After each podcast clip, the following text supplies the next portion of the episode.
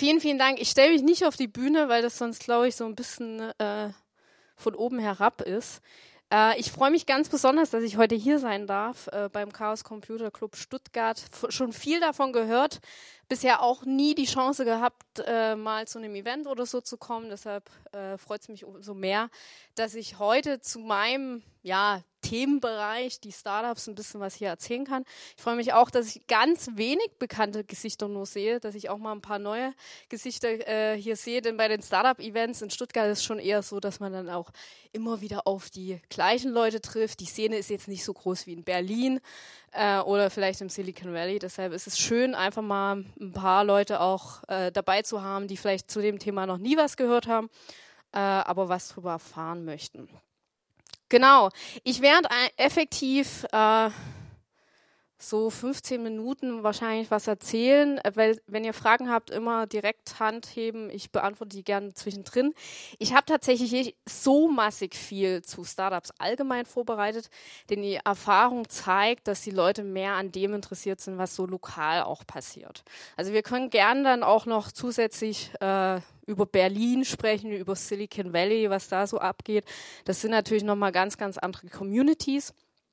Ähm, woran sich Stuttgart natürlich so ein bisschen immer orientiert, aber die Gegebenheiten sind andere. Darüber werde ich auch ein bisschen was erzählen. Und äh, ja, können dann anschließend, nachdem ich äh, meine Slides sozusagen euch ein bisschen vorgestellt habe, gerne in eine Fragerunde gehen. Wir haben, ich habe mir sagen lassen, zwei Stunden Zeit. ich bin gerne bereit, wenn ihr so viele Fragen habt, hier auch äh, so lange zu bleiben. Ich freue mich immer, äh, ja, so viel wie möglich zu beantworten, äh, ja, und weiterzugeben von dem, was ich seit drei Jahren, äh, fast vier Jahren jetzt hier in der Stuttgarter und auch in der deutschen und internationalen Startup-Szene äh, mache. Ich bin Kathleen, ich bin äh, Mitgründerin von Accelerate Stuttgart und Startup Stuttgart. Startup Stuttgart, das Pferd seht ihr hier schon, äh, das Pferd der Stadt Stuttgart. Äh, ich erkläre ganz kurz meinen Werdegang, denn äh, ich bin ein bisschen zufällig in die Startup-Szene gekommen, wie ganz, ganz viele äh, auch. Und zwar durch das Startup Weekend äh, in Stuttgart, was 2010 das erste Mal stattgefunden hat. Sagt jemanden von euch das Startup Weekend was? Ich habe ein, zwei Leute gesehen, die schon mal auch dabei waren. Genau.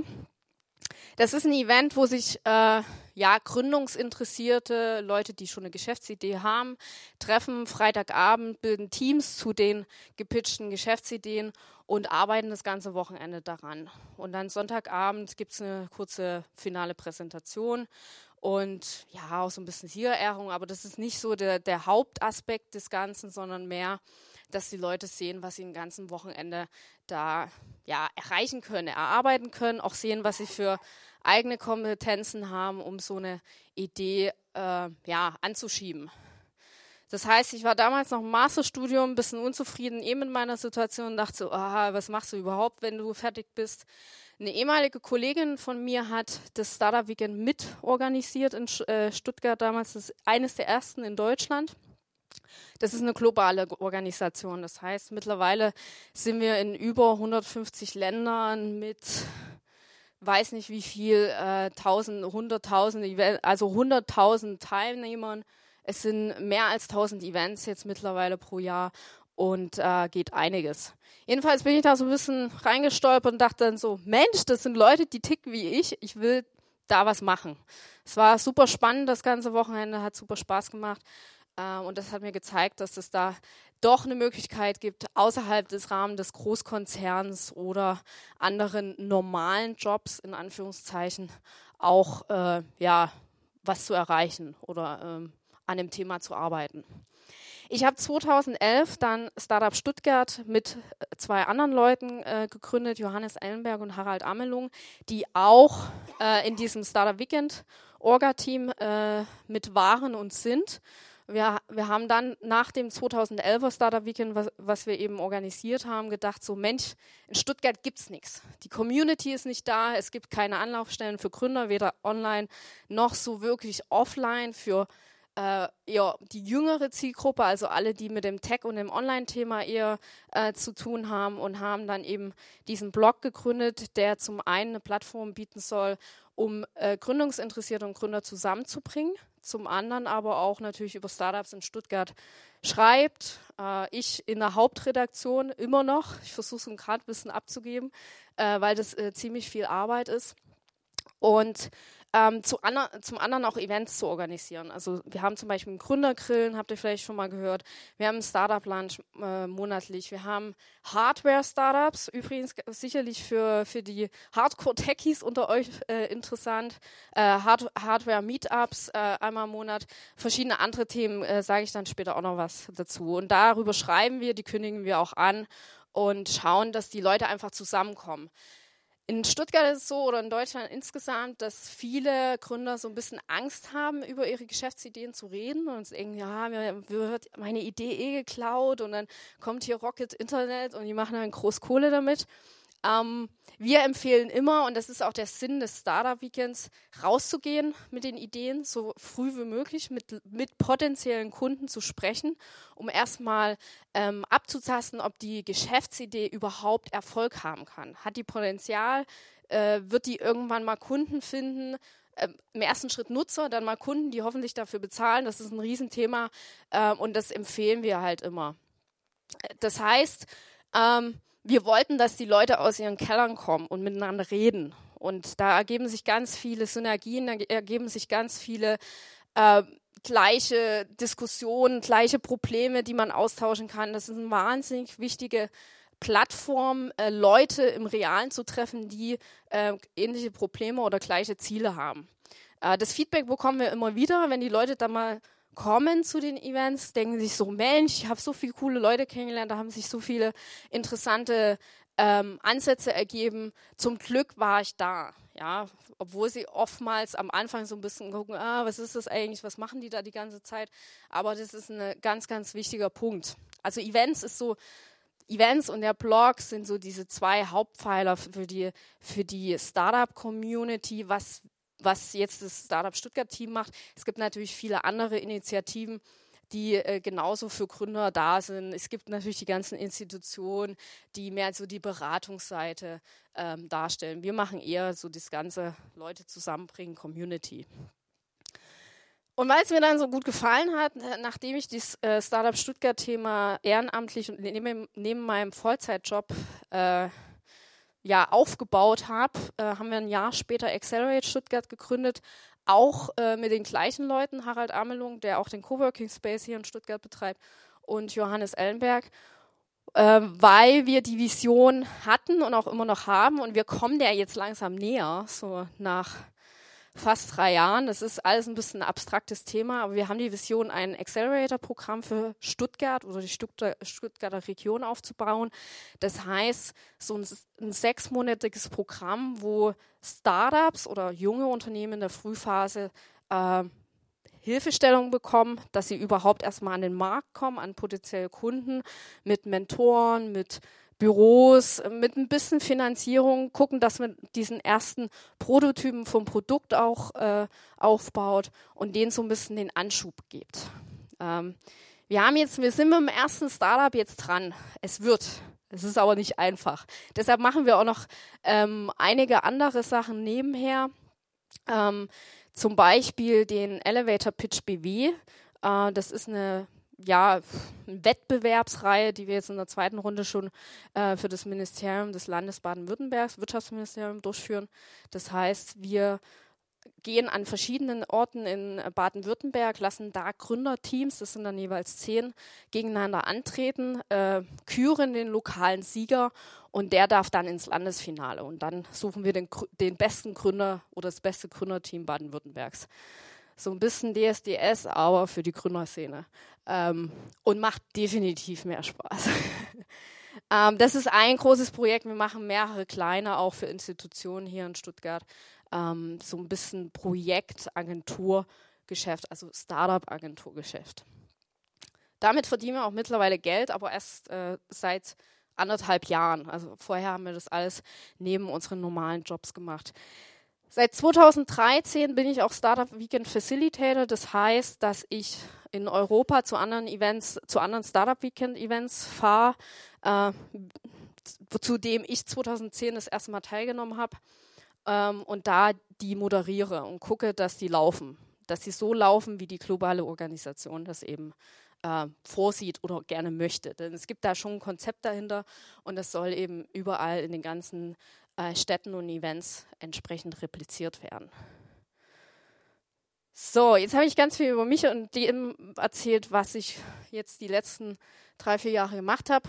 Ganz kurz zu dem, äh, was ein Startup ist. Ähm, es gibt ganz viele verschiedene ja, Definitionen, äh, Ansichtsweisen. Da fallen auch noch verschiedene Sachen rein, die jetzt hier nicht aufgelistet sind. Ich habe mal ein Zitat von Steve Plank aus seinem Blogpost What's a Startup? First Principles genommen.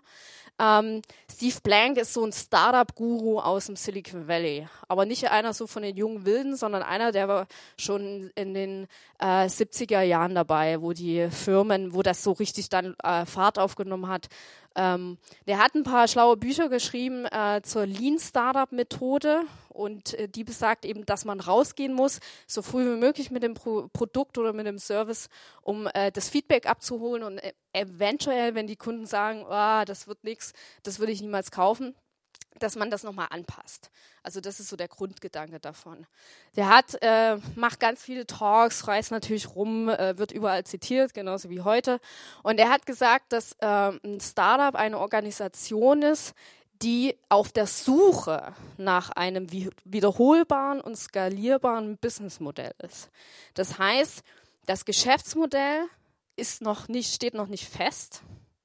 Die wissen noch nicht, wie sie wirklich Geld verdienen äh, womit sie Geld verdienen, manchmal auch, wenn das Produkt noch nicht so ganz feststeht. Ähm, und äh, wie sie auch skalieren können. Das heißt, wie sie in den nächsten Jahren äh, das Unternehmen so weit äh, ja, zum Erfolg führen können, dass sie mehr Leute bezahlen können, dass sie das Produkt vielleicht auch international ausrollen können, dass sie ihre Kundschaft oder ihren Kundenkreis äh, vergrößern können. Und Geschäftsmodell ist eben das, wie, eine, äh, wie ein Unternehmen äh, Wert generiert für eine Gesellschaft, für einen spezifischen Kunden und wie sie den auch liefert, abliefert. Ähm, das ist ein ganz, ganz großes Thema. Und der Unterschied zu Unternehmen oder Großunternehmen ist eben, dass diese etablierten Unternehmen das Geschäftsmodell gefunden haben und das wiederholbar an Markt, am Markt einsetzen und damit eben Geld verdienen. Ihre Kundengruppen auch haben, das steht meistens fest.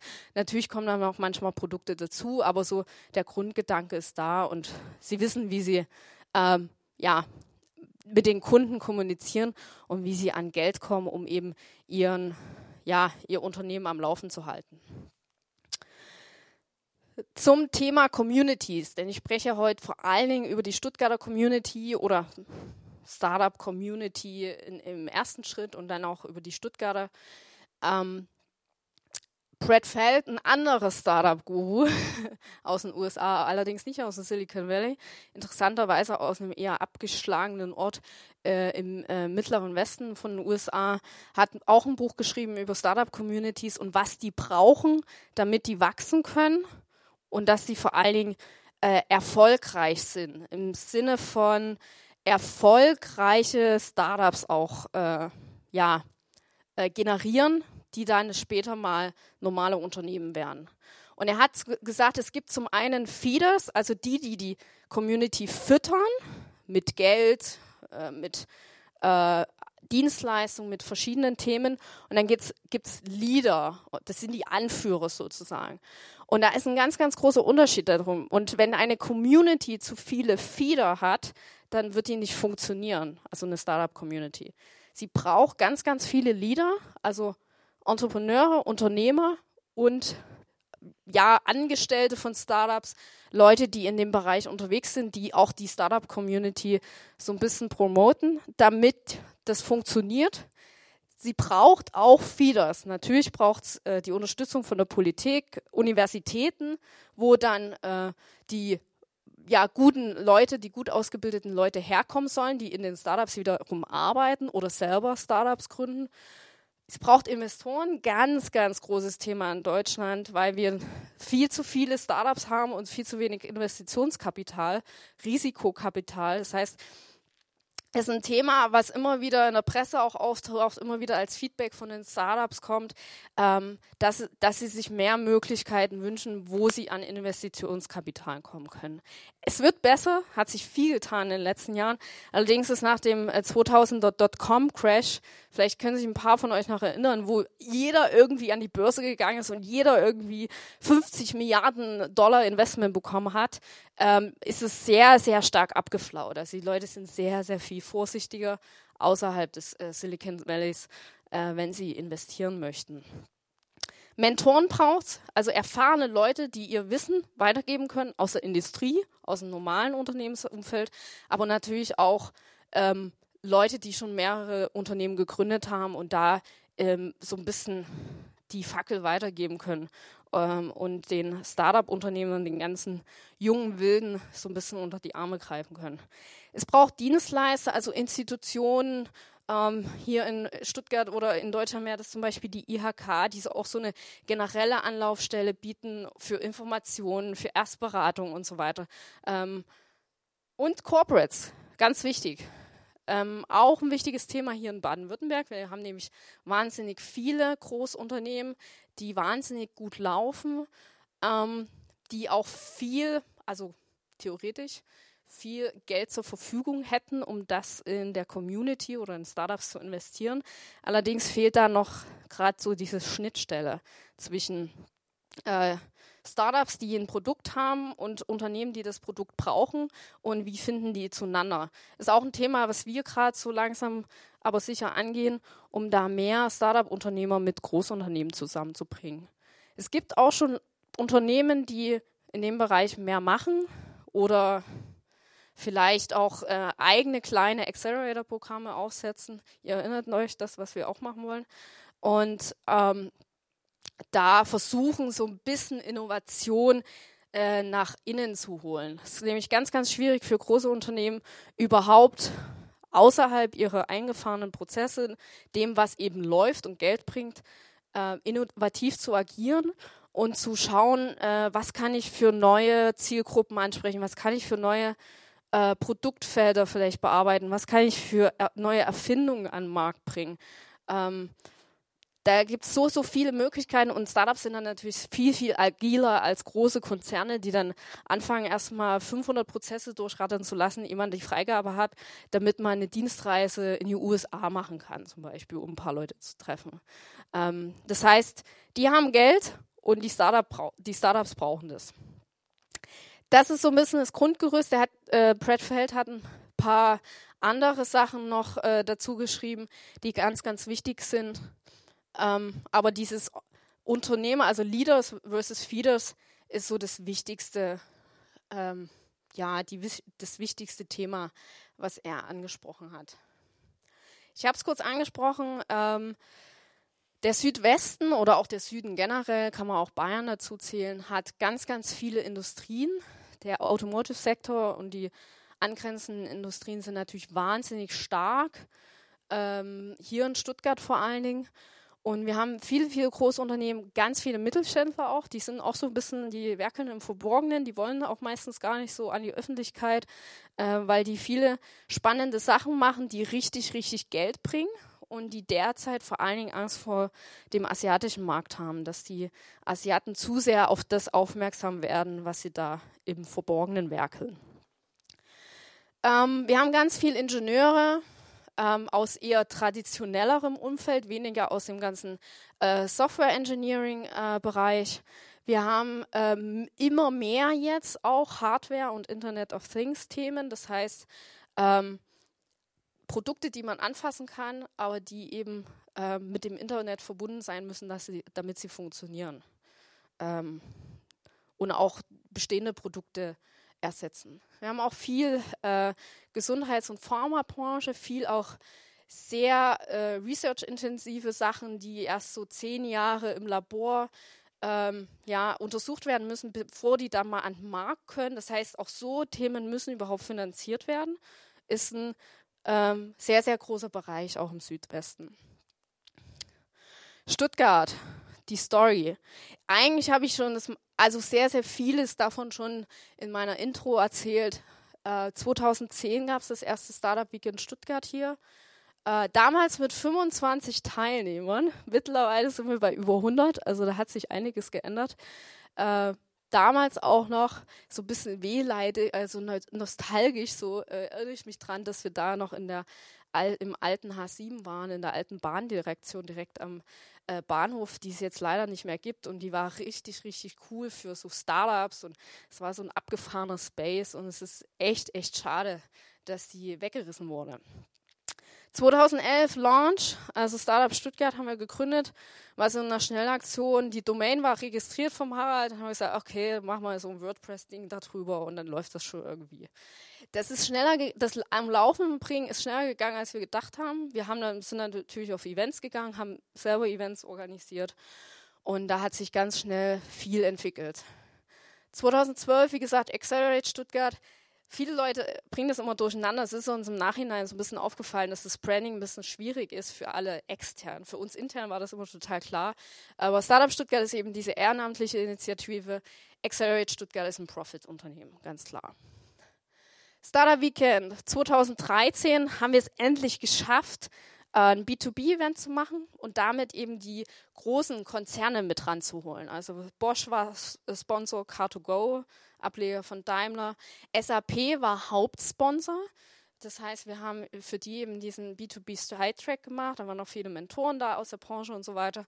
Und das ist echt eingeschlagen wie eine Bombe. Uns ist es ein bisschen über den Hals gewachsen, weil wir, äh, oder über den Kopf gewachsen, weil wir über 120 Teilnehmer hatten und das muss natürlich ein Orga-Team ehrenamtlich auch erstmal vorbereiten in der ganzen Zeit. Äh, und danach haben wir so gedacht, okay, wir skalieren ein bisschen wieder runter. Äh, Im November dieses Jahr hatten wir eins für 100 Leute, im September vorher mit 60 Leuten. Da habe ich selber nicht mitorganisiert, aber moderiert. Das heißt, wir haben dieses Jahr auch äh, schönerweise auch schon zwei Startup-Weekends gehabt. Wir haben dieses Jahr auch das erste Next-Programm gehabt. Das ist so ein, das ist dann das Folgeprogramm für ein Startup Weekend, ähm, um die Leute nicht so in ein Loch fallen zu lassen. Das heißt, die, die so ein bisschen an die Hand zu nehmen, schon so erste Kontakte zu Mentoren aufzubauen, damit die innerhalb von einem fünfwöchigen Programm schon mal ein bisschen ähm, an ihren Ideen arbeiten können und gucken können, ob sie eben diesen wie man sagt im Englischen, Product Market Fit finden. Das heißt, dass ihr Produkt auch am Markt Käufer findet. Das ist ja natürlich das wichtigste Thema, dass man irgendwann mal äh, Geld verdienen kann. Das ist wird übrigens auch von derselben Organisation äh, initiiert oder ja, auf, wurde aufgesetzt äh, wie Startup Weekend selber. Also das ist stark verbunden, eben aus dem Ansatz raus, okay, was machen die Leute nach einem Startup Weekend? Die gehen meistens montags früh wieder auf Arbeit und denken sich so, na, das war ganz nett, aber irgendwie muss ich ja mein Geld verdienen. Und äh, das ist eben, das soll so eine Brücke schlagen zwischen, okay, ich bin zwar noch in meinem Corporate Job, aber ich kann schon mal gucken, dass ich an meiner Geschäftsidee weiterarbeite. Und jetzt im Dezember ist es soweit, nachdem wir drei Jahre lang ähm, ehrenamtlich ohne wirkliches Konstrukt gearbeitet haben in dem Team mit meistens fünf bis sechs Leuten. Das ist also nicht nur ich, sondern noch viele andere, die da immer äh, mit unterstützt haben. Wir sind jetzt in Gründung eines Vereins. Äh, nach drei Jahren war es dann endlich soweit, nachdem uns alle Leute immer gefragt haben, was wir eigentlich sind.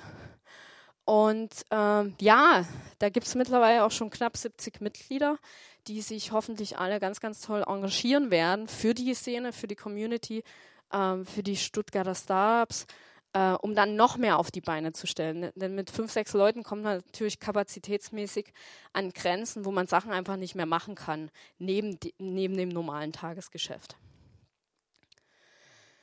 Was wir machen, habe ich auch schon kurz erzählt. Wir schreiben über Startups, wir schreiben nicht nur über Startups in Stuttgart, wir schreiben auch so ein bisschen mehr äh, mittlerweile über die Region äh, wenn wir auf Events im Ausland gehen oder auf andere deutsche Events, schreiben wir auch darüber, äh, was wir da gelernt haben. Wir organisieren selber Events ähm, und verbinden vor allen Dingen Leute aus der Community und äh, möchten eben, dass die Community auch noch viel weiter wächst. Es ist immer schwierig zu beziffern, wie viele Startups eigentlich in Stuttgart gibt. Wir haben so eine Startup-Map, wo sich die Startups auch eintragen können. Also falls ihr ein Startup habt, ähm, sucht einfach mal nach Startup Genome Stuttgart. Ähm, auch eine Initiative von dem ehemaligen Startup Weekend-Typen, ähm, wo man sein Startup so eintragen kann. Da sind so Pins drauf, wo man einfach da mal gucken kann, was die Startup, wo die Startups sitzen und was sie auch machen. Äh, wir sind so ungefähr im Großraum Stuttgart bei 100 eingetragen. Aber es gibt natürlich noch ganz viele andere, die nicht eingetragen sind, die erst im Projektstatus sind, noch keine wirkliche Firma haben. Äh, dann gibt es wieder welche, die schon längst wieder tot sind, wo die Projekte nicht mehr weiterlaufen. Also das ist ganz, ganz unterschiedlich. Aber das ist so ungefähr äh, eine Ziffer. Wir haben in unserem Blog zu Bestzeiten, das ist jetzt gerade über Weihnachten, natürlich ein bisschen zurückgegangen und äh, auch durch die Frequenz haben wir ein bisschen runtergefahren von den Beiträgen, meistens so äh, 5000 Visitor gehabt. Ähm, für einen ehrenamtlich geführten Blog, der äh, nur meistens über Mund-zu-Mund-Propaganda und ganz viel Social Media beworben wurde oder immer noch beworben wird, ist das schon eine beachtliche Zahl, finde ich. Und wir machen natürlich Events. Ich habe es gesagt, Startup Weekend mit äh, circa 100 Teilnehmern wir machen Founders Barbecue, also ein Gründergrillen monatlich. Das kommt jetzt wahrscheinlich auf Februar wieder, wenn der Verein dann soweit ist, dass es formalisiert ist. Ähm, in der Superschanke, in der Schankstelle hier direkt am Bahnhof, also auch nicht so weit weg, äh, ziemlich zentral. Auch im Winter, denn die haben den schönen Vorteil, dass die Winter, im Winter das Ganze zumachen können. Das heißt, wir haben da äh, eine ideale Location, wo wir auch wirklich grillen können. Und das Grillgut wird dann immer gesponsert von dem Unternehmen. Und dann äh, jeder, der kommen mag, kann kommen, kann was essen, selber sich ein Getränk holen. Dann gibt es auch immer so eine Startup-Pitch-Runde, wo jeder sein Startup-Projekt mal vorstellen kann. Wir machen Startup Lunch, war diese Woche erst wieder. Die Maria sitzt da hinten, die macht jetzt die Organisation, die unterstützt mich als auch ein bisschen so, ähm, äh, damit das so mehr, äh, auf mehrere Köpfe verteilt wird, sozusagen. Wir machen Hardware-Meetup, wir machen ein Lean-Camp, also ein Barcamp sozusagen, für die, die das Barcamp-Thema kennen, äh, für Leute, die sich zu dem Lean-Startup-Thema ähm, informieren wollen. Äh, ich habe vorhin gesagt, Steve Blank, der, der mit der Startup-Definition, hat halt ganz viel in diesem Lean-Startup-Thema schon gemacht.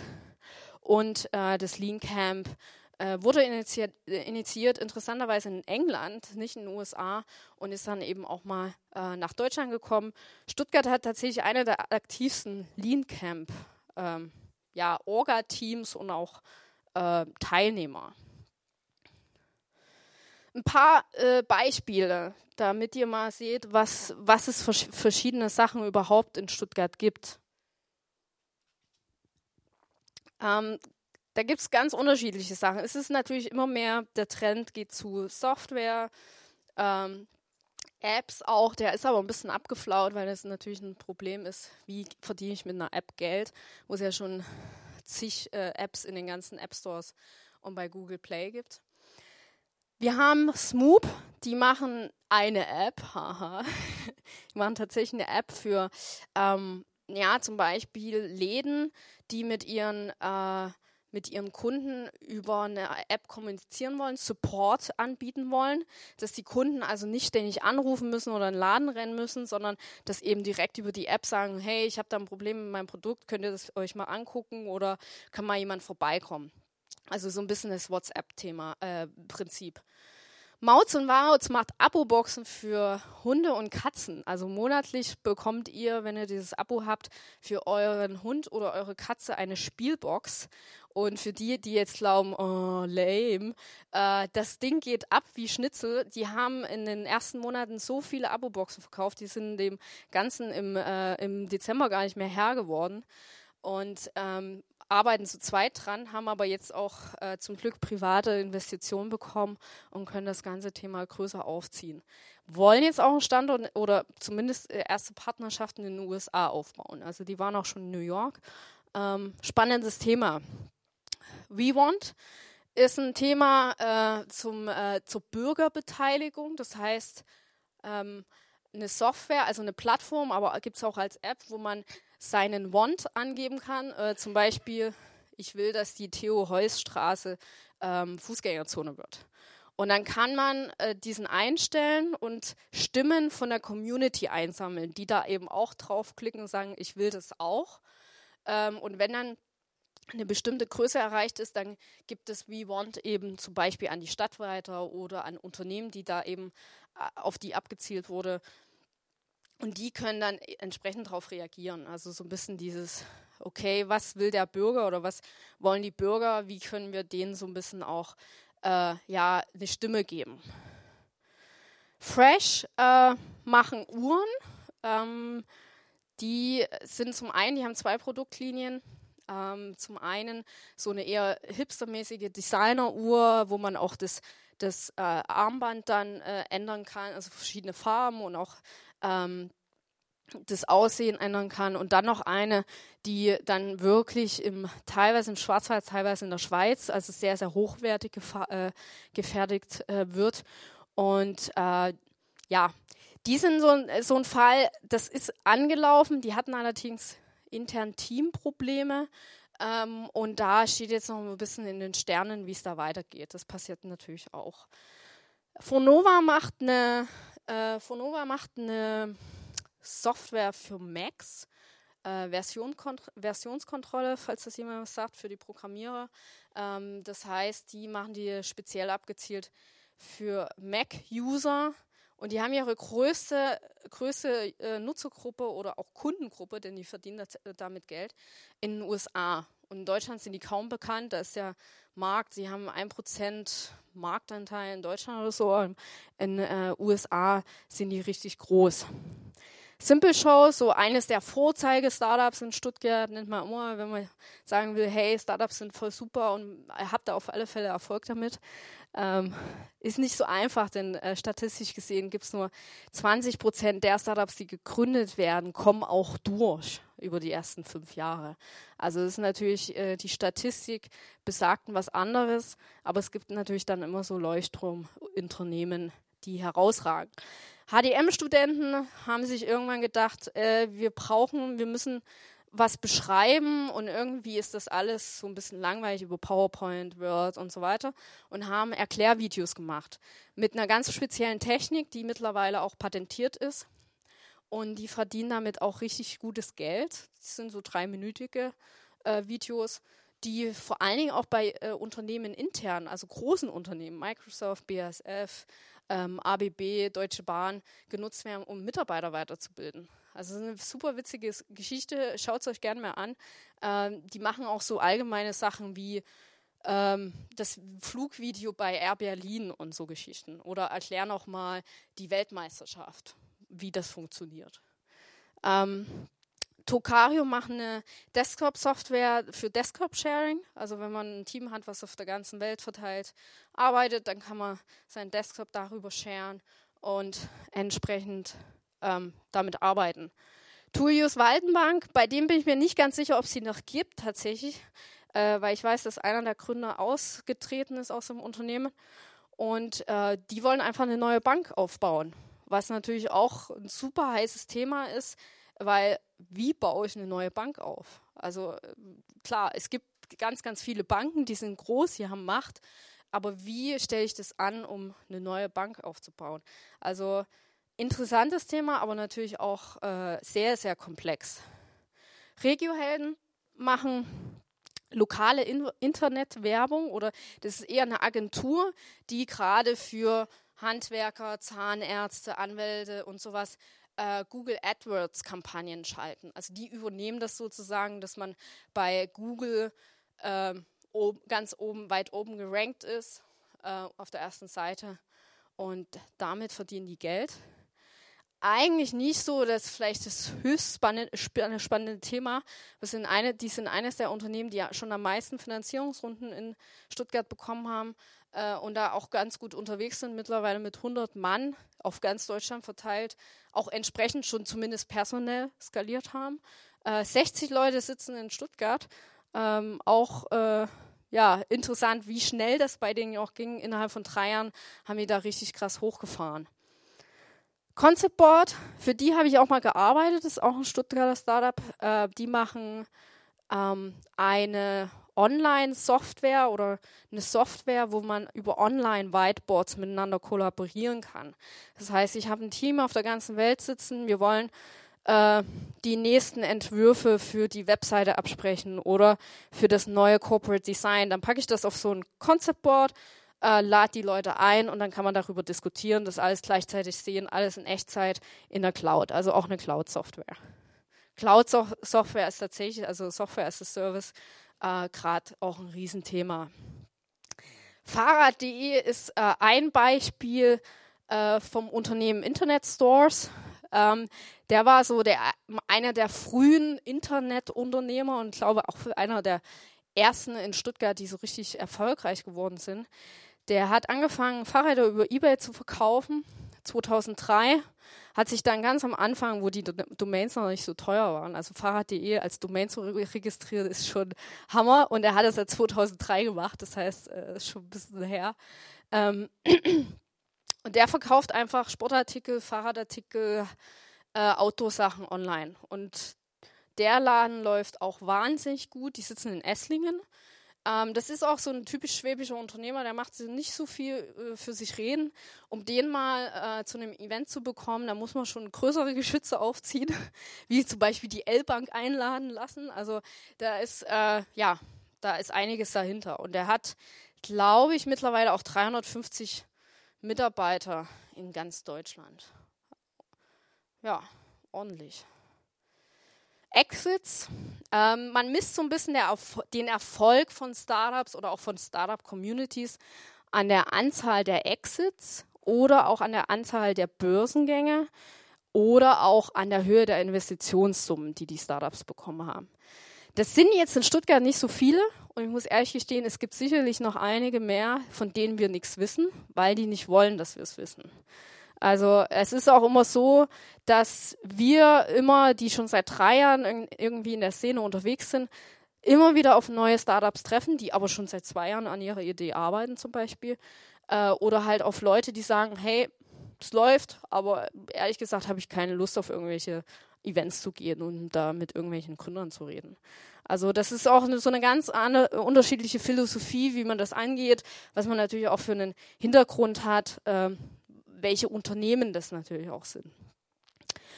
Edellight hat 2013 an Boda verkauft für eine ordentliche Summe, davon gehen wir aus, äh, wurde nicht veröffentlicht. Die machen effektiv auch nur eine E-Commerce-Plattform, äh, wo man über, ja, wo man aggregiert Produkte und da vorwiegend eben ähm, alles, was so Kleidung, Accessoires sind, äh, sich anschauen kann. Wenn man darauf klickt, kommt man eben auf eine andere Webseite, auf die Anbieterwebseite. Also über Affiliate Marketing machen die ihr Geld. Boda hat gesehen, dass es ein Riesenthema ist. E-Commerce insgesamt. Also ich glaube, die meisten bestellen mittlerweile ihre Bücher und ja, andere Sachen auch mittlerweile bei Amazon. Das ist ein Riesenmarkt, der da äh, gut funktioniert. Und das macht Easelite in einer ähnlichen Form oder beziehungsweise in diesem ganzen E-Commerce-Bereich. Die verkaufen keine Produkte, die bieten die oder aggregieren die eben auf ihrer Plattform. 2014 äh, Teamviewer, das ist vielleicht manchen Begriff, die kommen aus Göppingen, nicht so weit von Stuttgart entfernt, haben auch immer so ein bisschen unterm Radar gearbeitet und die wurden für 1,1 Milliarden Dollar an äh, ähm, Permira verkauft, das ein englisches Unternehmen ist. Und ganz, ganz frisch jetzt aus dem Dezember Hockey App, die haben äh, an Microsoft verkauft und die machen spezielle Anwendungen, spezielle Apps einfach für Großunternehmen. Und da hat, das äh, hat Microsoft wahrscheinlich gesagt, das ist alles nur, was wir glauben, dass das Team so gut ist, die wollen wir einfach bei Microsoft haben. Also ganz, ganz oft gibt es Exits oder Unternehmensakquisitionen, äh, wo das eine Unternehmen sagt, hey, sagt, hey euer Produkt, na, Produkt, naja, geht so, aber euer Team und äh, das Wissen, was ihr habt, das ist der Hammer, das wollen wir in unserem Unternehmen haben. Ähm, und das gibt es mittlerweile relativ oft von US-amerikanischen Unternehmen, die da auch nach Deutschland kommen, vor allem auch viel nach Berlin gucken, was da so los ist und die Leute dann eben auch in Silicon Valley holen. Genau, da wurde die Summe auch nicht ähm, verkündet oder nach außen gegeben. Investitionen sind ein paar mehr. Da haben wir zum einen Regiohelden, die haben auch nie, die haben immer gesagt, ja, siebenstellige Summe, da kann man sich natürlich auch nicht so viel drunter vorstellen, das kann viel sein. Äh, in mehreren Etappen allerdings, immer mal wieder siebenstellig, wahrscheinlich auch mal achtstellig, keine Ahnung. Ähm, von Bertelsmann, von Mountain Super Angels, eine Schweizer Investitionsfirma, Netstart Venture, einer der aktivsten auch in Europa.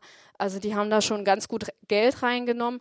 Das ist auch, das brauchen die auch, weil die natürlich ein sehr, sehr äh, ja, menschenintensives äh, Business haben sozusagen. Also die brauchen viele Leute, die die Kunden äh, betreuen, die auch die AdWords-Kampagnen betreuen und das ganze Thema eben vorantreiben. Simple Show, da sind sie wieder, haben äh, Anfang 2014 5,4 Millionen von japanischen Investoren bekommen. Also auch eine super spannende Geschichte. Einmal nicht aus den USA, sondern äh, aus Asien und äh, wachsen kräftig weiter, machen andere Standorte in ganz Europa oder auch äh, in den USA auf und sind da gut beschäftigt. Jedes Mal, wenn ich Gründer sehe, sagen die, ich habe so viel Arbeit, ich weiß gar nicht, wie ich nachkommen soll. Das, die Anfragen, die werden nicht weniger. Was ja auch schön ist, denn dann läuft das Business ja. Smoop, die hatten wir auch schon, äh, haben vom Hightech Gründerfonds, also einem staatlichen Investitionsunternehmen, äh, die werden zum einen vom Staat äh, oder von Deutschland vom Bund äh, finanziert und zum anderen auch von ein paar großen Unternehmen. Die haben äh, jetzt 2014 Geld aufgenommen. Das sind meistens, HDGF finanziert meistens so um die 500.000, also halbe Million. Und Maus und Maus, die mit den Abo-Boxen für Hunde und Katzen machen, haben auch eben privates Investment bekommen. Das ist effektiv die letzte Folie. Mein Aufruf an euch, dass ihr einfach mal auf den Blog geht. Die Präsentation wird übrigens dann auch im Blog äh, zur Verfügung stehen. Ähm, die Jungs vom äh, Chaos Computer Club, die schicken dann auch nochmal den Link rum. Und wir haben eine Facebook-Seite, wir haben natürlich auch Twitter. Es gibt ähm, auf ähm, Facebook eine Gruppe und da kommen nicht so viele drauf, wenn sie nur Startup Stuttgart kennen, aber das ist halt einfach so gewachsen und wir wollen hier auch nicht aufgeben.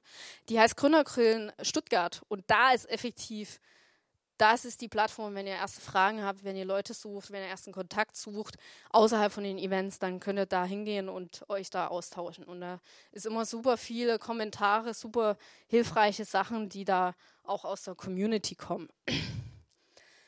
Und das nächste Startup Weekend Stuttgart steht an. Und das wird Ende März sein, 27. bis 9. Nee, doch 27. bis 30. glaube ich. Ja. Äh, letztes Märzwochenende auf jeden Fall. Und äh, ja, da geht es wieder rund.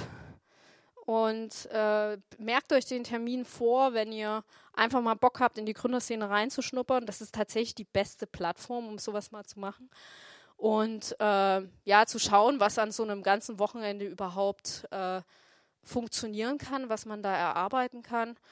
Und ja, auch mit den Leuten in Kontakt zu kommen, natürlich, die so ein bisschen schon länger in der Szene äh, dabei sind. Und ich werde übrigens moderieren. Also habt mich da das ganze Wochenende sozusagen. Ich weiß nicht, ob es gut oder schlecht ist.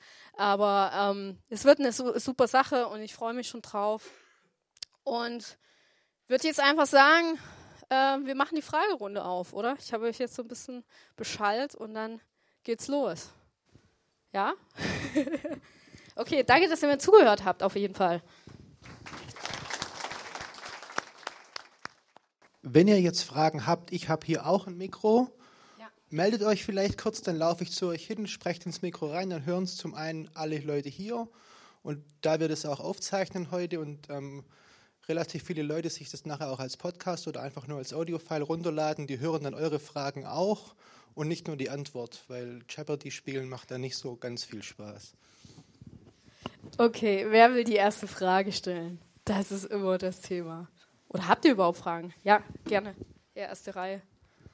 Also ich bin ein bisschen enttäuscht von Ihrem Vortrag. Ich hatte okay. erwartet, dass Sie mehr über die Ideen auch äh, sprechen mhm. und weniger über Ihre Plattform. Also erzählen Sie doch bitte noch mal was über welche Ideen in Stuttgart entstehen, mhm.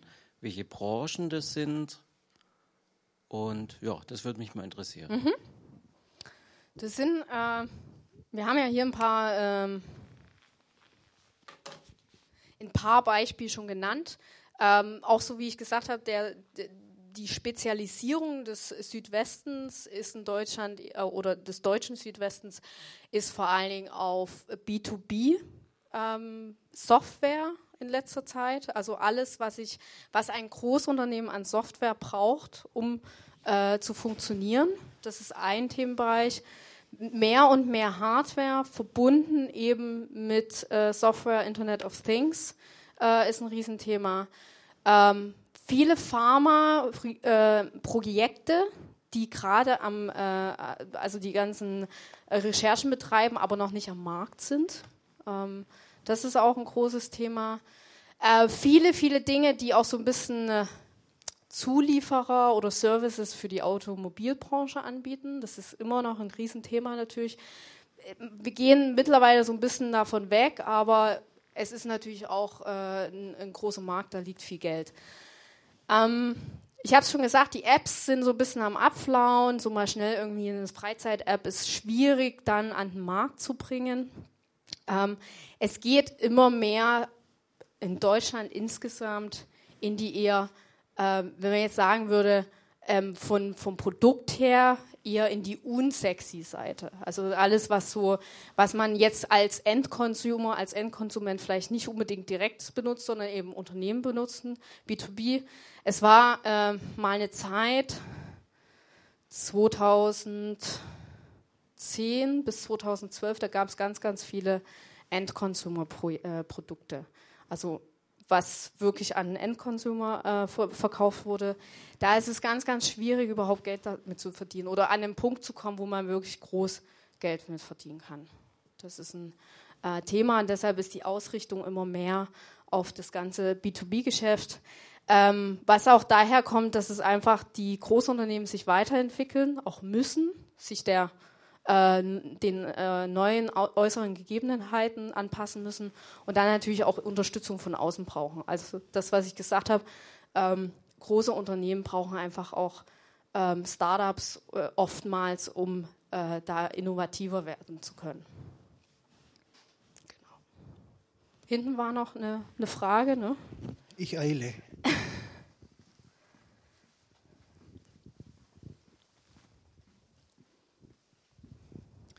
Ja, vielen Dank für den Vortrag. Ähm, jetzt nehmen wir mal an, ich habe selber eine tolle Geschäftsidee und möchte gründen, aber nicht alleine. Ich möchte einen Mitgründer finden. Was ist deiner Meinung nach der beste Weg, äh, um jemanden zu finden, ein Unternehmen zu gründen? Die Frage kommt tatsächlich sehr, sehr häufig, denn es gibt viele Leute, die Ideen haben, aber denen so dieser Counterpart fehlt. Vielleicht haben sie nicht die Kompetenzen, das Produkt zu entwickeln, sondern nur die Idee. Das ist oftmals der Fall. Also viel werden Leute aus dem technischen Bereich gesucht. Ähm, den Tipp, den wir immer geben oder den ich auch persönlich gebe, dass, dass du dann auf Events gehen solltest, auf ganz viele Gründer-Events. Das ist so natürlich am Anfang so ein bisschen, oh, heute schon wieder auf dem Event und so. Ähm, aber das ist wichtig, erstmal um Kontakte aufzubauen, grundsätzlich Leute kennenzulernen, mit Leuten zu sprechen, auch schon mal so das Grobkonzept vielleicht zu erzählen, damit man überhaupt erstmal sehen kann, ob das auf Interesse stößt und eben auch potenziell auf Interesse von Leuten, die dann Mitgründer werden können. Und da gibt es ganz verschiedene Eventsformen. Es gibt auch mittlerweile so Mitgründer gesucht, Events tatsächlich, wo man, äh, wo man versucht, eben die Leute zusammenzubringen, die äh, eine Idee haben oder vielleicht die einfach nur in, in, einem Unternehmen mitarbeiten wollen. Das ist auch die andere Geschichte. Ähm, ja, und tatsächlich so Startup Weekends, ich sage es jetzt nochmal, ähm, sind ein guter, ein, eine gute Plattform einfach, um Leute kennenzulernen. Ähm, das müssen nicht dann die Leute sein, mit denen man im Team gearbeitet hat, aber das sind eben 100 Leute, die begeistert sind von der Gründerszene oder Interesse haben und mit denen man sich einfach austauschen kann und denen man hoffentlich dann auch danach noch in Kontakt bleibt. Und daraus entstehen ganz, ganz oft dann äh, noch äh, Zusammenarbeiten, Partnerschaften. Ja. Weitere Fragen? Da hinten auch?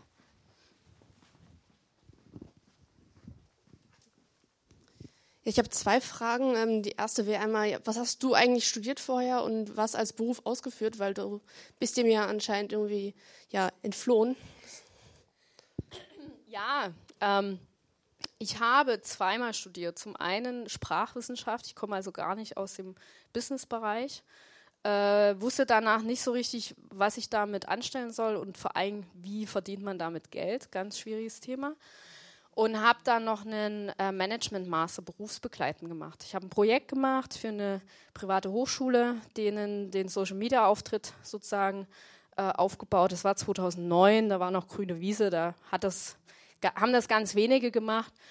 Ähm, und im Rahmen dieses Masters bin ich eben dann zu einem der Startup-Events gekommen. Und da fing das dann alles an. Ich habe den Master auch fertig gemacht, habe auch ein Jahr noch eben äh, für Concept Board gearbeitet hier äh, äh, im Marketing. Also dieses ganze Marketing-Thema äh, ist mein Schwerpunkt. Und habe dann eben, bin dann äh, nochmal ein bisschen gereist und dann in mein eigenes Unternehmen gewechselt. Genau. Okay, danke. Ähm, die zweite Frage, die ich hätte, wie oft kommt sozusagen vor, dass jemand vielleicht eine, eigentlich eine geniale Idee hat, auch das Wissen, aber es einfach nicht verkaufen kann und dadurch eben keinen Investor findet. Also das ist, glaube ich, so, ich sag mal, dieser klassische Nerd vielleicht auch gerade, dass man da ja. sagt, ja, geile Idee, aber er kann es nicht rüberbringen. Wie oft passiert das und gibt es Leute, die einem da sozusagen auch helfen? Oder? Da kommen wir wieder zu diesem Mitgründerthema. Man braucht eben einen bestimmten Gegenpart. Es, es ist, ähm, passiert sehr, sehr häufig, würde ich sagen. Äh, man hört davon dann nicht immer was oder kennt die Leute nicht, weil die eben nicht so weit gekommen sind, dass sie das Produkt oder die Dienstleistung nach außen tragen können. Oder die haben ganz, ganz lange an dem Produkt getüftelt, so dieses äh, typische Thema Tüftler, aber nie so dieses Feedback von außen mit eingeholt und haben eben dann festgestellt, als sie das Produkt an den Markt gebracht haben, hey, das will keiner kaufen. Und deshalb ist es immer wichtig, dass man eben einen Gegenpart hat. Also Leute, die zum einen das technische Know-how haben, aber auch andere Leute, die die Business-Seite mitbringen, die das äh, vermarkten können, die das vertreiben können und den äh, ja rausgehen können. Und äh, vor allen Dingen am Anfang ist das wahnsinnige Vertriebsleistung. Man muss die ganze Zeit natürlich äh, an potenziellen Kunden dran sein und es ist keine einfache Zeit natürlich auch. Ähm, und da braucht man einfach Leute, die das können haben und auch den Willen, das zu machen natürlich. Ja. Vertrieb ist äh, auch äh, eine harte Nummer, weil man da auch natürlich viel Absagen einstecken muss. Genau. Ja, da. Stefan, hinter dir. Äh, eine Frage, wie schaut es aus? Was hältst du davon, wenn Startups Crowdfunding nutzen, um Geld, um quasi Investoren zu ersetzen oder dadurch ihre Finanzierung aufzustellen? zweischneidiges Schwert. Es ist vor allen Dingen gut für ähm, die Investor Investoren, die sonst noch vielleicht so äh, im Unternehmen investiert sind. Es ist auf monetärer Seite sicherlich gut für das Unternehmen, die das Crowdfunding machen, wenn die Kampagne erfolgreich ist. Es hat aber auch zur Folge, dass man dann äh, sicherlich auch mal 2000 Unternehmensteilhaber hat, die in irgendeiner Weise alle äh, zu Wort kommen, abgefrühstückt werden müssen, äh, die alle was zu sagen haben, in einer bestimmten Weise zumindest, auch wenn es im kleinen Rahmen ist. Das heißt, man muss sie auch immer bespaßen und diese Informationen nach außen geben. Man muss auch, und da sind auch viele äh, Crowdfunding-Kampagnen gescheitert, man muss auch das erfüllen, was man da versprochen hat. Also ist natürlich das, ähm, der Unterschied zwischen Crowdfunding, wo man Geld aufnimmt und dann bekommen die, ähm, die das gefundet haben, ein Produkt oder ein Service und Crowd Investment, wo man wirklich als Investor in das Unternehmen einsteigt. Das ist nochmal ein Unterschied. Aber Crowd Investment ist wirklich das, man holt sich ganz viele Teilhabe ein. Crowdfunding ist eher das Thema, ich muss dann auch erfüllen. Ich habe diese Bringschuld. Ähm, ich habe ein paar Projekte auch auf Kickstarter zum Beispiel mal finanziert, da ist nie was draus geworden, da habe ich nie was wieder gehört. Das ist so dieses typische Phänomen, dass die Unternehmen dann nicht mehr nachkommen mit dieser äh, ja, Rückfrage. Auf der anderen Seite gibt es ganz, ganz tolle Sachen und ganz, ganz tolle äh, Produkte, die dadurch an den Markt gekommen sind. Also zum Beispiel dieser Kano-Computer, äh, habt ihr wahrscheinlich schon davon gehört, die hatten letztes Jahr in England eine Crowdfunding-Kampagne, die machen so kleine Computer zum selber zusammenbasteln um Kindern das Programmieren im ersten Schritt schmackhaft zu machen und dann eben auch, dass sie anfangen, ihren eigenen Computer einzurichten. Es ist abgegangen wie Hölle, schon in der Kampagne und jetzt auch danach. Also die sind super, super erfolgreich. Für die war es die perfekte Starthilfe sozusagen. Aber nicht einfach für die Startups, das dann auch zu erfüllen. Noch eine Frage? Weiter Fragen? Ja.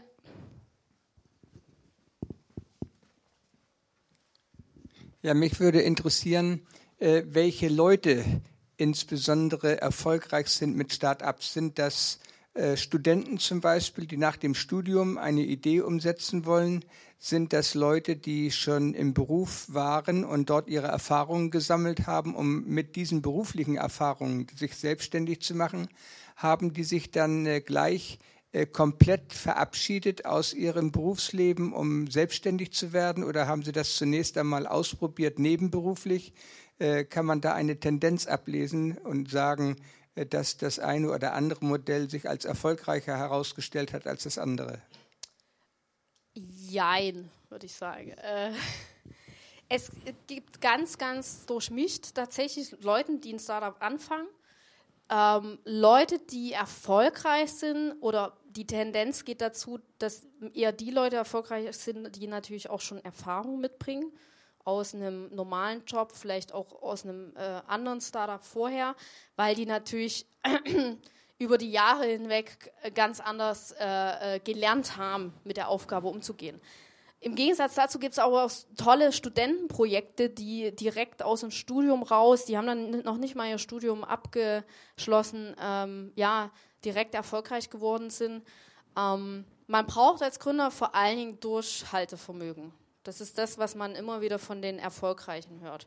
Dass man an dem Punkt, wo es wirklich, wirklich nicht mehr geht und man denkt, ey, ich will alles hinschmeißen und ich habe keine Lust mehr und äh, das ist mir alles viel zu viel, es wächst, wächst mir über den Kopf, dass man da nochmal so einen Punkt drüber pusht ähm, und dann erfolgreich wird.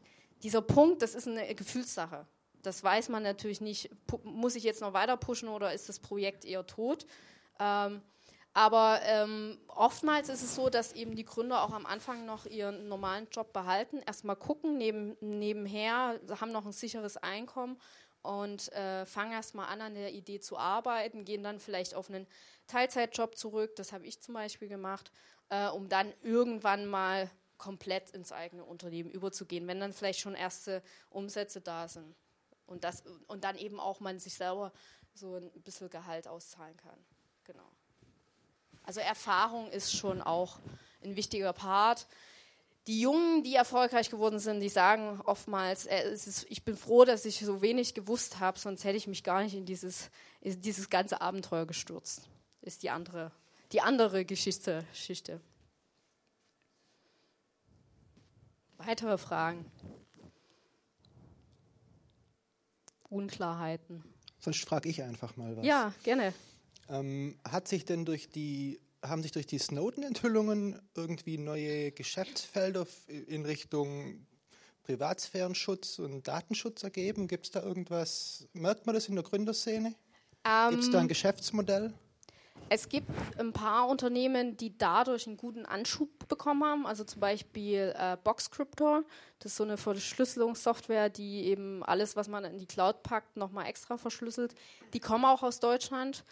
Ähm, Interessanterweise haben die nicht, das hat, hat, hat mir die eine, also die eine der Gründerinnen erzählt, interessanterweise haben die nicht durch die Snowden-Enthüllungen diese, diesen krassen Anschub bekommen, sondern erst, wo die ganzen äh, VIP-Nacktfotos im Internet aufgetaucht sind. Dann haben die Leute nämlich, also Privatleute gemerkt, oh, ich glaube, das kann mir auch passieren. Snowden ist äh, aus meiner Sicht zumindest immer noch so für die breite Masse so ein bisschen weit entfernt. Aber dieses Thema, oh Gott, da können Fotos von mir im Internet auftauchen, ist nochmal eine ganz andere Geschichte.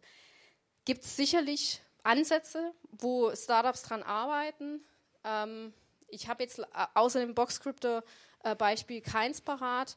Ähm, aber natürlich ist da Deutschland ein besonders guter Markt dafür. Äh, OwnCloud ist ein anderes Beispiel. Die machen ähm, Dropbox für Linux effektiv, komme aus Stuttgart. Juhu.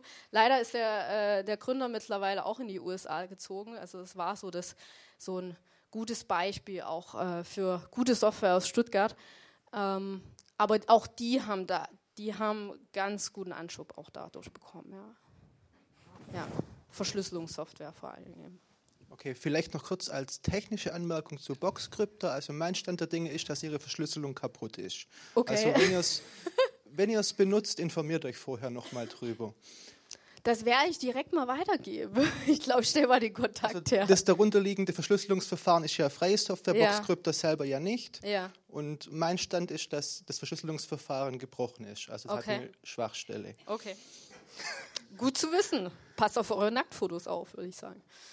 Ich frage vielleicht ich frage noch mal was. Ja. Ähm, ich habe bei Startups oft so ein bisschen das Gefühl, also gerade die, die man so in der Öffentlichkeit wahrnimmt, so jetzt weiß nicht vielleicht WhatsApp oder sowas, dass viele Firmen irgendwie nur versuchen, möglichst schnell viele Nutzer zu bekommen, gar kein Geschäftsmodell wirklich haben und nur hoffen, dass sie irgendwann von einem Großen aufgekauft werden. Das ist so ein bisschen der amerikanische Ansatz, würde ich sagen, ja, definitiv. Da, gibt's, da, da teilt sich so, so sozusagen äh, teilen sich die Gründer in zwei äh, Seiten. Zum einen die, die wirklich Wert bringen wollen, also äh, Wert generieren wollen äh, und denen das Thema Geld nicht so wichtig ist. Gibt es auch natürlich viel auch im sozialen Bereich. Und dann die, wo zum Beispiel der WhatsApp-Gründer hat klar damals gesagt, er hat keinen Bock in ein normales Unternehmen zu gehen. Er, er gründet jetzt mal ein eigenes und guckt mal, ob das irgendwie Geld macht. Ja. Ähm, im Silicon Valley zielt schon vor allem, also die Masse an Startups zielt darauf hin, dass sie irgendwann mal einen Exit machen, also an ein größeres Unternehmen verkaufen für viel, viel Geld oder dass sie an die Börse gehen und da auch eben, natürlich entsprechend Geld aufnehmen. Äh, diese, diese Börsenganggeschichte ist in den USA sehr, sehr viel weiter verbreitet. Äh, da ist in Deutschland äh, eben seit dem äh, 2000er Crash sind sie alle sehr, sehr zurückhaltend. Also wir hatten jetzt Rocket Internet und Zalando, die an die Börse gegangen sind letztes Jahr. Und da war ja ähm, die Meinung eher so gemischt. Zu Rocket Internet natürlich allgemein. Äh, da kann man auch halten, was man will davon. Aber ähm, äh, da war auch eher so der Tenor, naja, ob das was wird und ob das jetzt nötig ist und so. Ähm, es gibt beide Ansätze, beide Ansätze können funktionieren. Äh, ich habe das Gefühl, dass da Deutschland oder Europa eher auf der anderen Seite steht, dass sie mehr auf diesen Wert aus sind und dass diese Exits nicht unbedingt an erster Stelle stehen. Was man auch natürlich in Deutschland an den Exit-Zahlen sieht. Also es kann daran liegen, dass die Produkte einfach nicht gut genug sind, dass sie keine Käufer finden, aber auf der anderen Seite eben auch daran, ähm, dass vielleicht die Gründer gar nicht verkaufen wollen und einfach auf einem Mittelstandsniveau, also von, von Größe von einem mittelständischen Unternehmen, da einfach dran weiterarbeiten möchten und ihr Leben lang das Unternehmen führen möchten. Das ist übrigens ein großer Vorwurf von den Amerikanern an die Deutschen, dass die Deutschen da so dran festhalten an ihren Unternehmen und dann nicht einen erfahrenen Geschäftsführer an die Macht lassen, der das Ding dann so richtig hochskaliert. Äh, und die Deutschen eher so sind, so viele, so, ah, das ist mein Ding, das ist mein Baby, ich habe das aufgebaut, ich will das mein Leben lang auch äh, weiter betreiben. Ja. Okay, hat noch jemand eine Frage? Ja, gerne. Ähm, wenn ich an Startups denke, denke ich in, äh, standortmäßig in erster Linie in Deutschland an Berlin. Ähm, deutlich attraktiver als Stuttgart, hängt auch alle anderen Standorte in Zentraleuropa ab, deutlich. Was muss passieren, dass Stuttgart attraktiver wird? Das ist auch ein großes, äh, großes äh, Thema. Äh, Berlin ist natürlich äh, klar, die ganz klare deutsche Startup-Metropole. Die haben zum einen, ähm, zum einen noch niedriger oder die Lebenshaltungskosten sind relativ okay. Das heißt, für die Startups und auch gerade die mehr Mitarbeiter haben, äh, ab zehn Mitarbeiter ist das alles äh, machbar. Da sind die Gehälter auch nicht so hoch wie zum Beispiel hier im Süden, ist auch ein Thema. Das heißt, auch viele Startups sagen, ey, ich gehe nach Berlin, weil da zum einen richtig, richtig gute Leute sind durch die ganze kreative Szene und zum anderen äh, kosten die mich alle nicht so viel. Äh, das ist in Stuttgart ein Thema. Ähm, Stuttgart wird sicherlich nie so sein wie Berlin, weil einfach die Kulturen eine andere sind, die Menschen sind andere. Ähm, die Umgebung ist eine andere. Es gibt wahnsinnig viele Großunternehmen, die wahnsinnig gut bezahlen, gerade auch die Studenten, äh, wenn sie von der Uni oder von der Hochschule kommen. Also da lockt schon auch äh, das erste gute Jahresgehalt. Ähm, was Stuttgart werden kann, ist eine gute Community zu haben, eine offene Community, wo sich die Leute austauschen können, ähm, auch erstmal den Leuten zu zeigen, hey, da gibt es diese Community, es gibt die Möglichkeit auch in, in äh, Stuttgart zu gründen, es gibt Investitionskapital, ist auch immer noch ein äh, Thema, dass, äh, dass wir äh, zurückhaltendere Investoren hier im Süden haben, als das in Berlin der Fall ist, weil da eben auch viele aus dem Ausland kommen und ausländisches Kapital zufließt. Und äh, Büroflächen ist ein Riesenthema noch. Also neben Investitionskapital bezahlbare zentrale Büroflächen zu finden in Stuttgart ist fast unmöglich. Ähm, das heißt, das ist ein zweites Feedback, was wir immer von den Gründern oder von den Startups bekommen, dass sie sich dann halt ein Büro irgendwo außerhalb suchen, aber nicht unbedingt glücklich sind, weil sie eben den Zugang äh, äh zur, zur, zum Zentrum gar nicht so haben. Ähm, also bezahlbare Büroflächen und mehr Kapital, mehr Risikokapital. Es sind sicherlich zwei Punkte, die Stuttgart sehr, sehr gut tun würden. Ähm, es gibt Bestrebungen, es gibt da schon erste Initiativen, aber das muss natürlich noch viel, viel mehr werden. Genau. Ja. Äh, jetzt hast du das Thema Finanzierung schon ein paar Mal gestreift ja. sozusagen und äh, ich kann nachvollziehen, dass nach dem Jahr 2000 äh, da das Risikokapital deutlich runtergeschraubt wurde. Wenn ich mir aber jetzt dieses, das aktuelle Zinsniveau anschaue und mir mal überlege, äh, dass man einen überschaubaren Betrag zum, zur Investierung hat, irgendwie zwischen 500.000 und einer Million, und dann sagt, ah, das möchte ich jetzt ein bisschen verteilen und könnte mir auch vorstellen, äh, in ein Startup zu äh, investieren, wie finden die Gründer und die Investoren dann heute zusammen? Natürlich kann der Investor auch auf die entsprechenden Plattformen gehen und zum Gründer grillen und was auch immer. Aber das will der ja vielleicht gar nicht. Der will ja jetzt nicht rumlaufen, weil er selber ist kein Gründer, mhm. sondern der will, sagen wir, für den Themenbereich, wo er sagt, das halte ich für interessant, will er die richtigen Gründerfirmen identifizieren, ohne sich vielleicht selber schon zu exponieren. Was würdest du so einem raten? Mhm guter Punkt. Das ist so ein bisschen äh, genau die ähnliche Geschichte wie Corporates und Startups. Wie finden die sich? Wie finden die auch passende gegenüber? Ähm, es gibt immer mehr Events, die so ein Matching betreiben oder wo man erstmal Investoren kennenlernen kann. Äh, ich bekomme immer wieder die Frage gestellt, hey, kennst du einen Investor, der hier noch ein bisschen Geld übrig hat? Äh, da sage ich immer, ihr müsst selber auf Events gehen. Netzwerken, Netzwerken, Netzwerken. Das ist mein wichtigster Tipp fürs Businessleben insgesamt, aber auch als Startup-Unternehmer. Auf Events gehen, mit Leuten sprechen, Leuten erzählen, dass man Kapital sucht oder dass man wenn man es nicht so exponiert machen möchte, vielleicht schon mal mit erfahrenen Investoren spricht und sagt, hey, ich würde gern investieren, ähm, vor allen Dingen in meinem Kompetenzbereich. Ähm, gibt es da Anlaufstellen oder gibt es Events, wo du immer hingehst? Kann ich da mal hin, mit hinkommen? Ähm, das ist auch eine Variante. Ähm, also erstmal Leute, die schon Erfahrung haben, die aus der Szene kommen, kontaktieren oder mit denen mitlaufen so ein bisschen.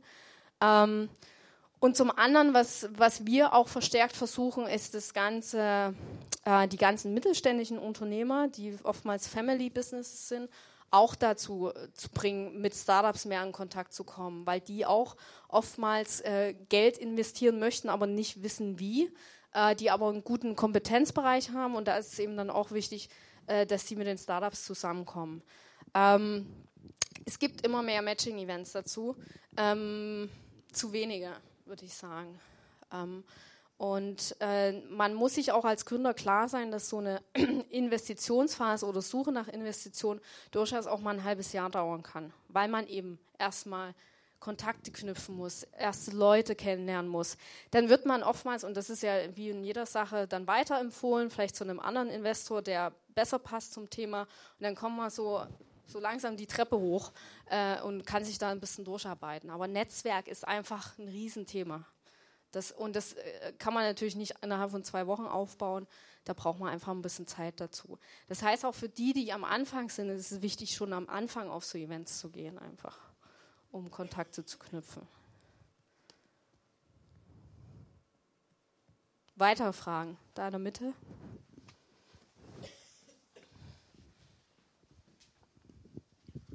Ähm, auch so ein bisschen aus der Finanzierungsecke.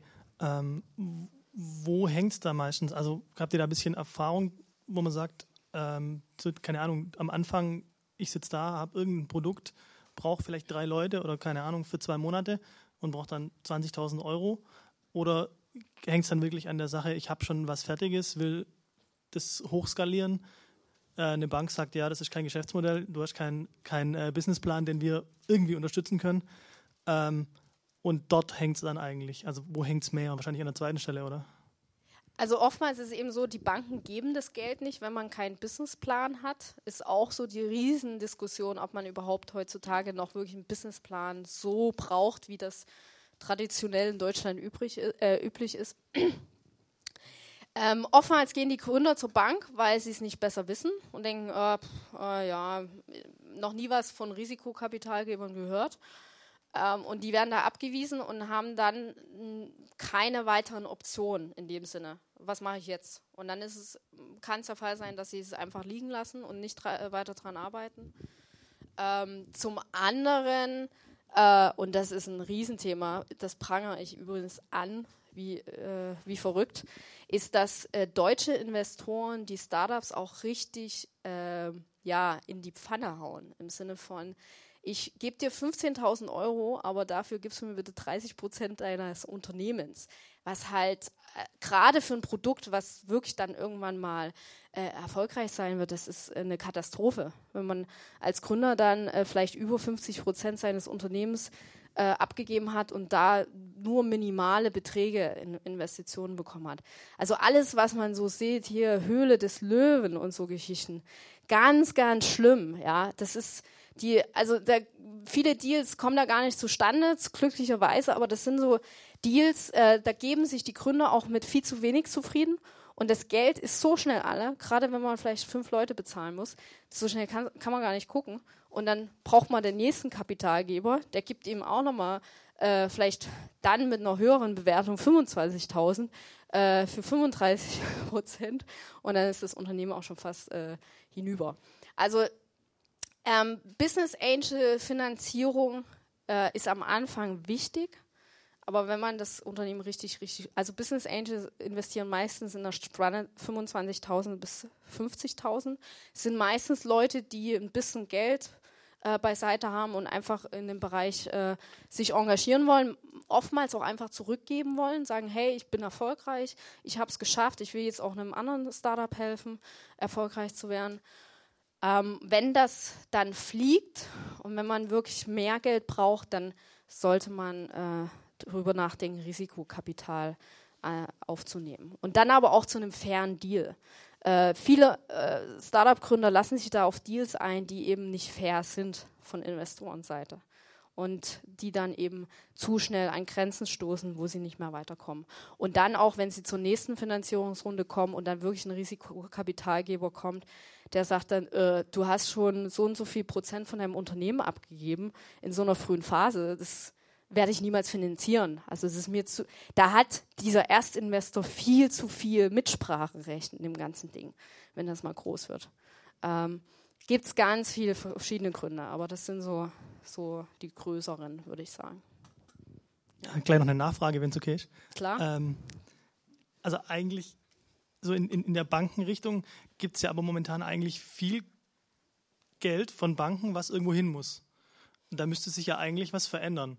Gerade auch wenn man dann, ähm, also jetzt die Unternehmen, wo du gerade aufgezählt hast, jetzt so beim ersten Hören, also ich habe davor noch nie von einem von denen gehört, aber beim ersten Hören würde ich sagen, das sind ja eigentlich Geschäftsmodelle, wo ich, wenn ich einen sauberen Businessplan auflege, tatsächlich auch eine Bank überzeugen könnte. Also zumindest bei einigen von den Unternehmen. Das, äh, das, Problem ist, dass zum einen, wenn man ganz am Anfang ist, weiß man noch gar nicht, wie der Businessplan aussieht. Dann kann man eh bloß so ein Konstrukt aufstellen. Es frisst ziemlich viel Zeit, wenn man eigentlich jede Minute dafür braucht, äh, dass man äh, das Projekt ans Laufen bringen möchte. Und ähm, es gibt Initiativen, es gibt zum Beispiel die Landesbank hier in Baden-Württemberg hat so eine Venture-Abteilung. Also es gibt schon mehrere Großbanken, die da auch in dem Bereich was machen. Aber da muss man meistens schon einen äh, sogenannten Proof of Concept haben. Das heißt, es muss schon funktionieren. Äh, bei denen, die ihr hier gesehen habt, äh, war es schon relativ häufig so, dass sie das aus einem anderen Unternehmen rausgemacht haben, also noch ein anderes Business hatten und dann so äh, 20 Prozent der Zeit und dann immer mehr Prozent der Zeit äh, dafür genutzt haben, das neue Produkt aufzubauen. Das hat zum Beispiel Fonova ganz gut gelöst. Die hatten früher mal eine Agentur, einfach eine Medienagentur und sind dann, haben eben dann dieses Produkt entwickelt. Zum anderen sind es auch äh, Gründer, die neben ihrem normalen Job äh, das aufgebaut haben und dann irgendwann so weit waren, dass sie eben Risikokapital oder Kredite aufnehmen konnten. Ähm, es gibt natürlich auch äh, Gründer, die einfach einen Privatkredit aufnehmen und ihr Haus dann äh, entsprechend als Wert einbringen. Das gibt es natürlich auch. Ähm, ist immer ein schwieriges Thema, wenn man äh, schon Familie und andere Commitments hat, dann ist dieses Risiko äh, manchmal auch einfach zu groß. Ähm, Regiohelden haben es zum Beispiel so gemacht, dass sie relativ früh ähm, Finanzierung aufgenommen haben oder Unterstützung bekommen haben. Da ist übrigens auch dieses Exist-Programm, was man also äh, was man nutzen kann, wenn man äh, nicht länger als fünf Jahre aus der Hochschule raus ist, äh, vom Bund, vom Deutschen Bund eben. Äh, da kann man sich bewerben und die finanzieren dann ein Jahr lang ähm, technisch orientierte Produkte, aber auch die wollen irgendwann einen Businessplan sehen. Also da kann man schon am Anfang, muss der noch nicht da sein, aber der muss dann irgendwann mal spätestens nach einem halben Jahr da sein. Ähm, ganz verschiedene Modelle. Ähm, es ist schon oftmals so, ähm, auch gerade in Deutschland, dass die Leute vermeiden wollen, Schulden zu machen in dem Prozess, ein Unternehmen zu gründen. Das ist zum Beispiel in den USA auch ganz anders, die Mentalität die sagen dann, wow, dann habe ich zehn Kreditkarten und auf jeder habe ich irgendwie 50.000 Dollar Schulden und irgendwann kriege ich das bestimmt mal rein, weil mein äh, Produkt, was ich da mache, von Microsoft für 500 Billionen gekauft wird, das ist eine andere Kultur einfach, ja. Und das Risiko ist ein anderes, äh, weil die anders aufgewachsen sind. Die haben das soziale Netz nicht so, wie wir in Europa haben. Äh, die haben dieses äh, Sicherheitsbedürfnis auch nicht so, was gerade wir Deutschen auch haben. Ja immer super spannend, so diese äh, Kulturunterschiede zu beobachten, auf jeden Fall. Weitere Fragen? Gut, ich sehe keine Fragen mehr. Dann würde ich sagen, herzlichen Dank, Kathleen, war super Gerne. interessant. Danke. Danke euch.